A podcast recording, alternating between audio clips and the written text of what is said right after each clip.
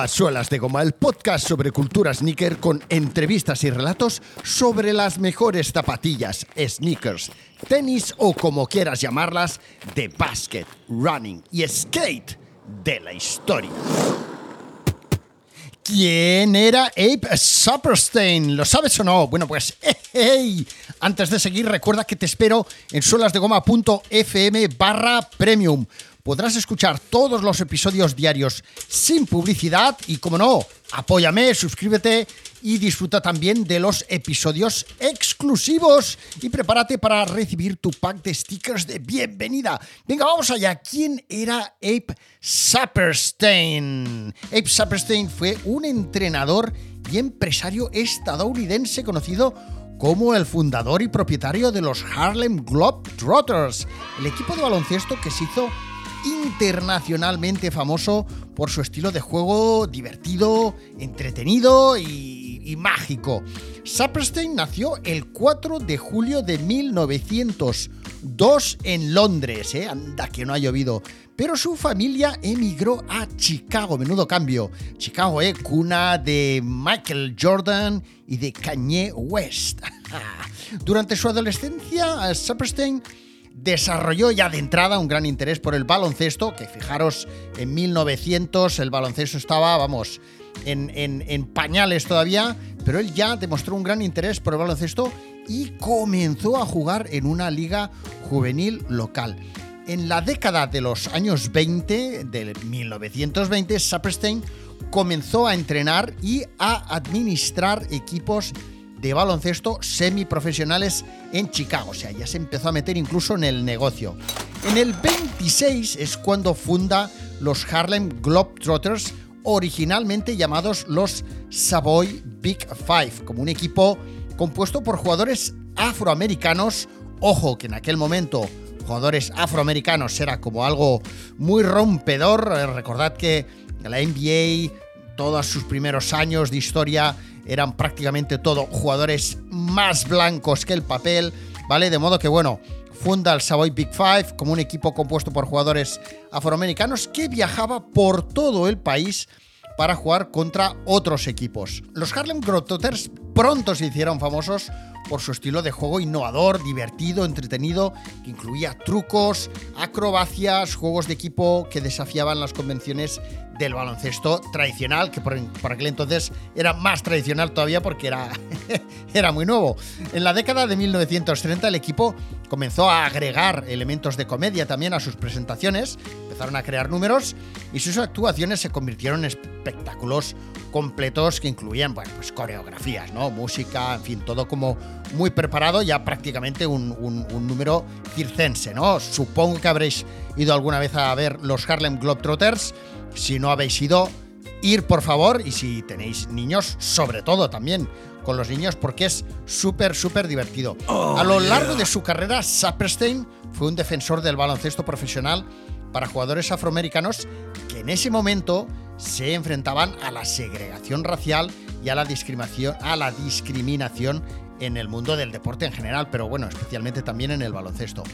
Fue un pionero también en la promoción del baloncesto a nivel internacional, porque eh, primero comenzó con un autocar, con un autobús pequeñito, llevándose a todos sus jugadores pues, por, todo el país, pero después ya decidió dar el salto y se llevó a los Harlem Globetrotters giras por Europa y otros lugares en la década de los años 50, que también en aquella época, imagínate tú ser jugador de baloncesto y, que te cojan y te digan, están en los Harlem Globetrotters o en el equipo competidor ¿no? que tenían, y decir, oye, nos vamos a Europa, nos vamos a Italia, nos vamos a Francia, nos vamos a Alemania, ¿no?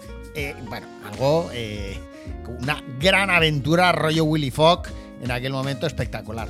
Bueno, Saperstein falleció el 15 de marzo de 1966, pero su legado como fundador y propietario de los Harlem Globetrotters sigue vivo hasta el día de hoy. ¿eh? El equipo ha sido presentado en numerosos programas de televisión, películas, libros e inspirado a varias generaciones de jugadores y aficionados al baloncesto en todo el mundo. Ya sabéis que, por ejemplo, acá Pollito, uno de los mejores freestylers o el mejor freestyler que tenemos en nuestro país a nivel de acrobacias, etcétera, eh, y uno seguramente de los mejores y más atractivos de Europa. Bueno, atractivos no me, no me refiero a que esté muy bueno, ¿eh? Que bueno, igual también, ¿eh?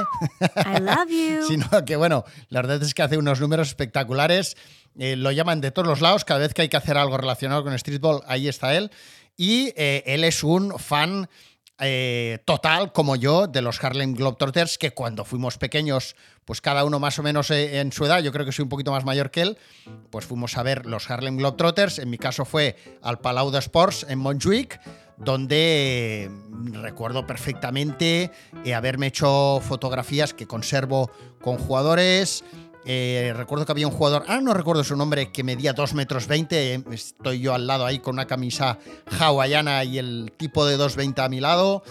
Eh, bueno, fue una maravilla que todavía recuerdo hoy día. Compré un catálogo de aquellos, un, un book donde venía toda la historia de, de Harlem Globetrotters que me leí.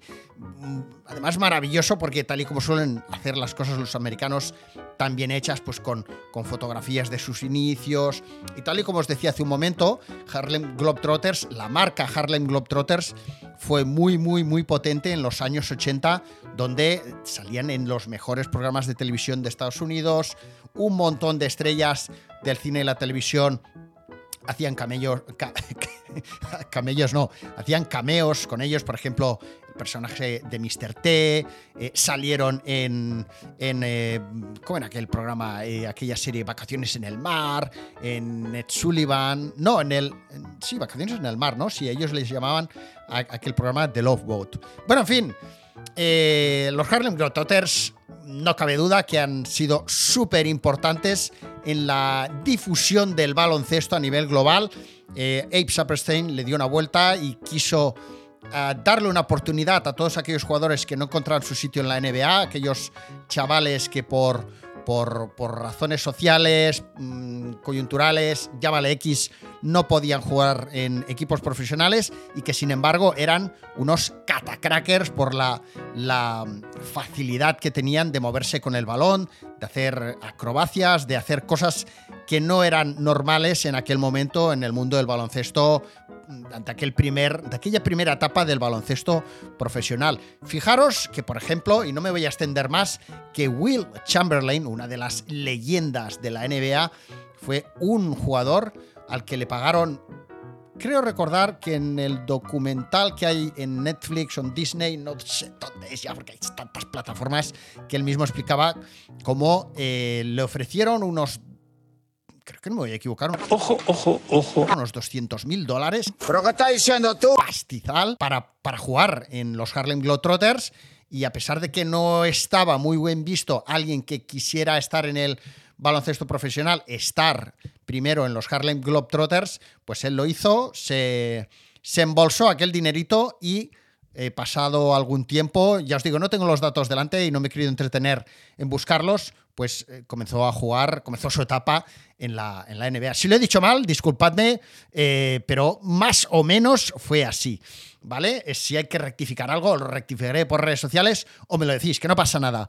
La cuestión es pasárselo bien, hablar de basket, running o skate, que es lo que nos mola, y de zapas, que ya sabéis, en aquel momento absolutamente todos aquellos jugadores llevaban zapas en su gran mayoría Converse, Converse All Star o alguna de aquellas primeras marcas que ya estaban en el mercado haciendo zapatillas que se podían utilizar para jugar a baloncesto o que ya empezaban a ser pensadas para jugar a baloncesto como Pro Kids, eh, Bata, PF Flyers o, Spalding, ¿no? Eran algunas de aquellas marcas que había en aquella época, algunas antes, otras después. Bueno, espero que os haya gustado este episodio.